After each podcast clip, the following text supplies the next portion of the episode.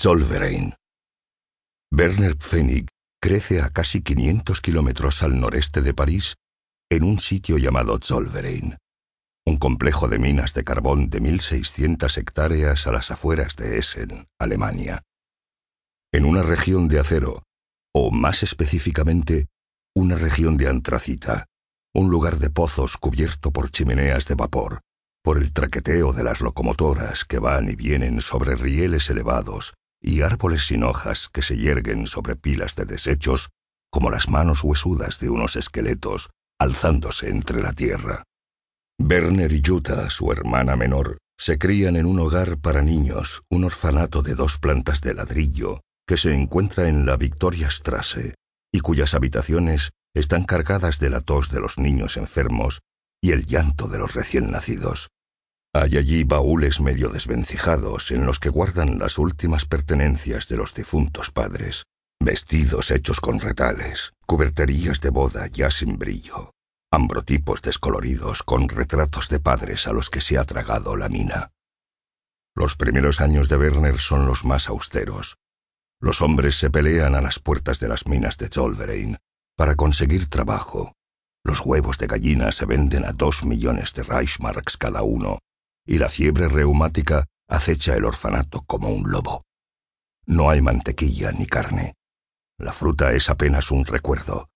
Algunas noches, durante los meses más difíciles, lo único de lo que dispone la directora para alimentar a sus doce protegidos son pasteles hechos con polvo de mostaza y agua.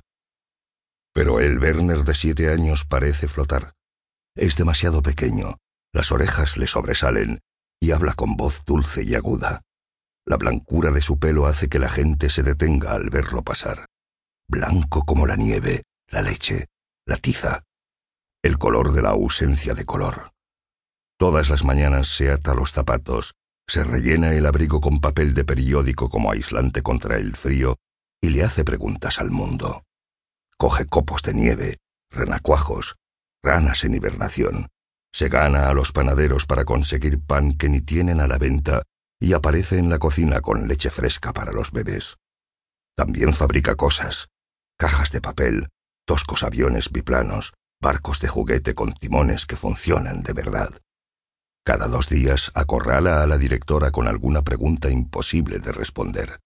Frau Elena, ¿por qué nos dan ataques de hipo?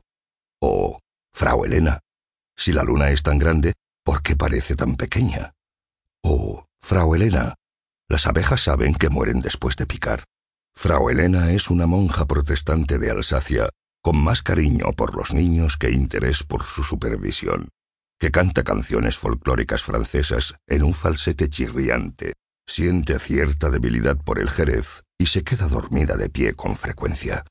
De cuando en cuando Permite a los niños quedarse despiertos hasta tarde mientras les cuenta historias en francés sobre su niñez en las montañas, con casi dos metros de nieve en los tejados, pregoneros del pueblo, arroyos que desprendían vapor a causa del frío y viñedos cubiertos de escarcha, una auténtica estampa navideña.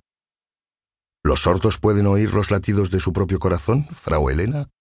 ¿Por qué el pegamento no se queda pegado al interior del bote, Frau Elena? Ella ríe, le alborota el pelo con la mano y susurra. La gente dice que eres demasiado pequeño, Werner, que no llegarás a ninguna parte y que no debes tener muchas esperanzas, pero yo creo en ti. Creo que harás algo importante. Y le envía al pequeño catre del desván que él ha proclamado como suyo, en un rincón bajo la claraboya. A veces le está por dibujar a Yuta y a él.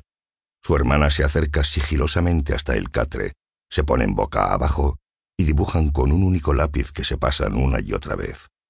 Chuta es la talentosa, aunque tiene dos años menos. Lo que más le gusta del mundo es dibujar París, una ciudad que ha visto exactamente una vez en una fotografía, en la contraportada de una de las novelas románticas de Frau Helena. Tejados con buhardillas, manzanas de sombríos apartamentos, el entramado de hierro de una torre a lo lejos, Dibuja rascacielos blancos que se retuercen en el aire, complicados puentes y grupos de figuras del otro lado del río.